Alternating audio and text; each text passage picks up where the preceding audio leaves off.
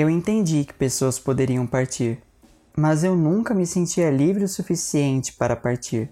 Quando pensava em deixar minha família, meus amigos que compartilhavam da minha suposta liberdade comigo, ou até mesmo coisas materiais, como minha cama, eu sempre me sentia mal. Era como se tudo isso fosse meu lar fixo para a vida. E por mais que eu fizesse planos que não os incluíssem, eu sempre desistiria de tudo porque sabia que uma hora voltaria para eles.